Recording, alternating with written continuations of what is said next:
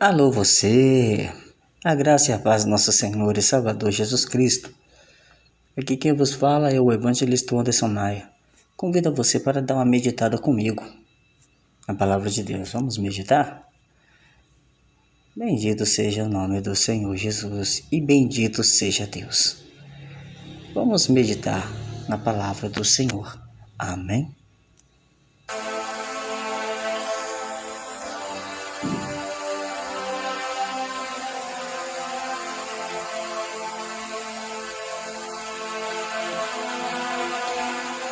Evangelho escreveu Mateus 27, versículo 29.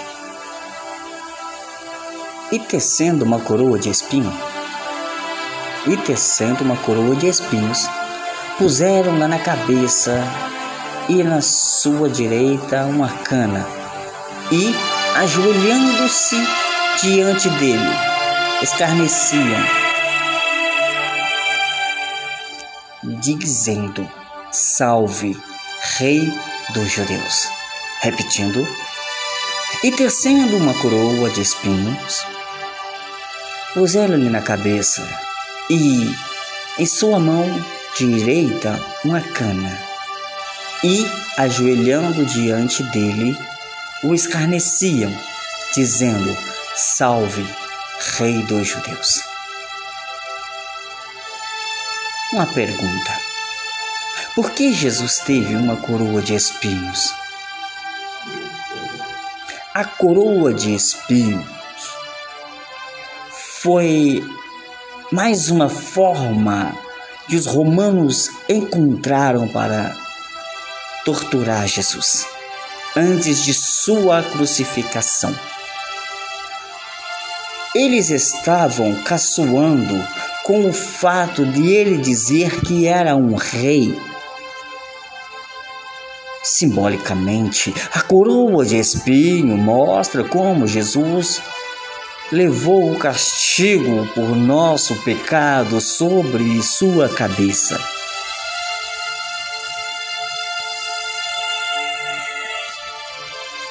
Quando Jesus foi preso, ele foi condenado à crucificação e entregue nas mãos dos soldados romanos. Além de espancarem Jesus, os soldados decidiram também zombar dele antes de o matar. Como ele era acusado de se chamar o Rei dos Judeus, e fomentar rebelião contra o Império Romano. Os soldados vestiram Jesus com um manto, colocaram uma vara em sua mão e lhe, e lhe teceram uma coroa de espinho, conforme nós lemos em Mateus 27, 29. E, tecendo uma coroa de espinhos, puseram na cabeça e em sua mão direita uma cana ou uma vara, e ajoelhando diante dele o escarneciam, dizendo: Salve, Rei dos Judeus. Eles fingiam prestar-lhe honra depois pegaram no cetro para bater na cabeça de Jesus. Dá para você imaginar a dor que Jesus sentiu quando colocaram aqueles espinhos na cabeça dele? Quando colocaram aquela coroa de espinho na cabeça dele, já imaginou? Ali ele levou nossas dores, as nossas enfermidades.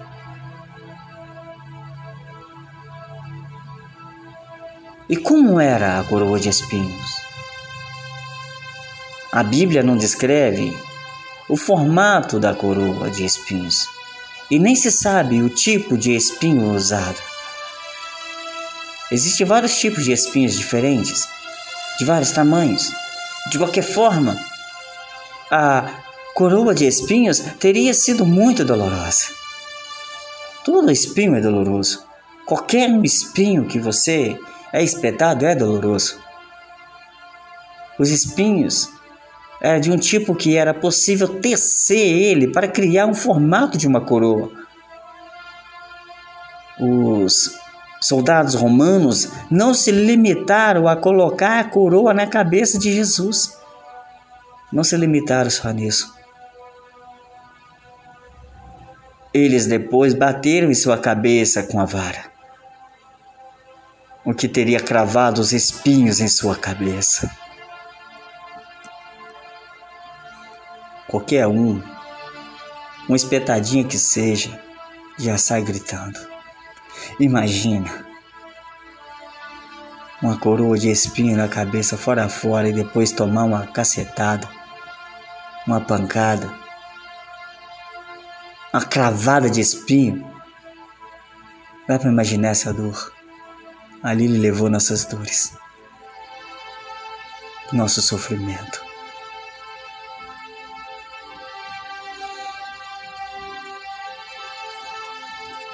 Marcos 19, ó, Marcos 15, versículo 19, me perdoe, está escrito: E feriram-no na cabeça com uma cana ou com uma vara, e cuspiram nele, e posta de joelho o adoraram. O adoravam. Queridos, isso teria causado sangramento e sofrimento que não tem nem como medir. Bateram na cabeça dele. E depois ainda cuspiram nele. Espancaram ele. De tal forma que dá para você imaginar, só de pensar, já sentimos a dor que ele sentiu. Eu sinto isso. Isso foi por mim e por você. Por nós, pela humanidade pecadora. Não foi só para os cristãos, não, foi para todos da face da terra. Qual é o significado da coroa de espinhos, então? Em várias passagens da Bíblia, os espinhos representam maldição um exemplo, quando Adão e Eva pecaram, a terra ficou amaldiçoada, né, produzindo espinhos que dificultavam a plantação de comida. Como se lê lá em Gênesis 3,17. E a Adão, Deus disse: Portanto, deste ouvido a voz de tua mulher e comeste da árvore que eu te ordenei, dizendo: Não comerás dela. Maldita é a terra por causa de ti com dor comerás dela todos os dias de sua vida. Espinhos e cardos também te produzirás, e comerás a erva do campo. E assim começou a surgir os espinhos na face da terra como maldição, como castigo. Por isso que o castigo que nos traz a paz estava sobre Jesus. Assim como o pecado, os espinhos causaram dor e sofrimento. Na cruz, Jesus levou a maldição e o castigo de nossos pecados. Em Levíticos 4:32 está escrito: Mas pela sua oferta trouxe uma cordeira para expiação do pecado, sem mancha a trará e porá a sua mão sobre a cabeça da oferta pela expiação do pecado e a degolará por expiação do pecado no lugar onde se degola o holocausto. No Antigo Testamento, amados, quando uma pessoa vinha fazer um sacrifício, ela colocava sua mão sobre a cabeça do cordeiro, transferindo simbolicamente seu pecado para ele. Depois o animal era morto para pagar o castigo. Portanto, está aí a coroa de espinhos sobre a cabeça de Jesus. Jesus é o Cordeiro vivo que desceu do céu. Que veio para expiação de nossos pecados. Da mesma forma, Jesus simbolicamente levou nossos pecados sobre sua cabeça. Em Gálatas, capítulo 3:13, está escrito: Cristo nos resgatou da maldição da lei, fazendo-se maldição por nós. Porque está escrito: Maldito todo aquele que for pendurado no madeiro. Jesus Cristo se fez maldito por nós. Você entendeu? Jesus Cristo se fez maldito por nós, porque está escrito: Maldito todo aquele que for pendurado no madeiro. Jesus, ele morreu para nos livrar do castigo do pecado. Você vai deixar aqui que esse sofrimento que Jesus passou seja em vão? Eu falo, não é só para aquele que não é crente, mas para aquele crente que está com a vida relaxada para aquele crente que está com a vida dissoluta, aquele crente que é mentiroso, que gosta de passar a perna nos outros, é crente, precisa ser cristão. Eu falo para você, crente, que precisa se converter a cristão.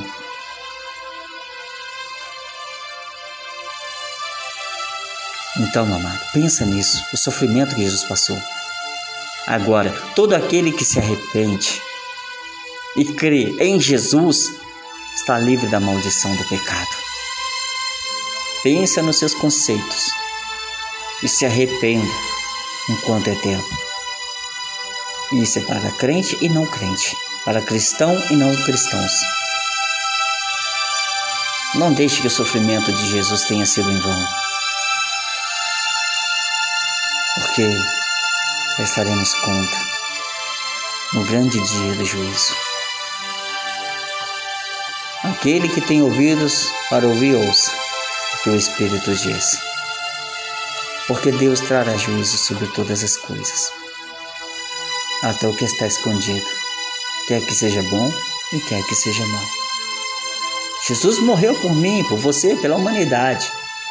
Não vamos deixar que o sofrimento dele tenha sido em vão. Ele morreu e ressuscitou. E disse: Eu vou para o Pai, mas eu voltarei. A mensagem está dita. Não tem ninguém inocente. Você que ouviu essa mensagem, abençoe outras pessoas também com essa palavra. E que o Senhor, Espírito Santo, toque no coração de cada um de vocês. Quero orar por você. Pai, apresento a cada um que ouviu essa mensagem. Que o Senhor entre no lar delas Visite onde há que ela esteja, Senhor. Abençoai toda a parentela, todos os amigos e todos aqueles que se levantam contra essa vida. Senhor, sim, eu falo para abençoar, porque nós estamos a boca para abençoar e amaldiçoar, mas eu abençoo a cada um, amigos e inimigos.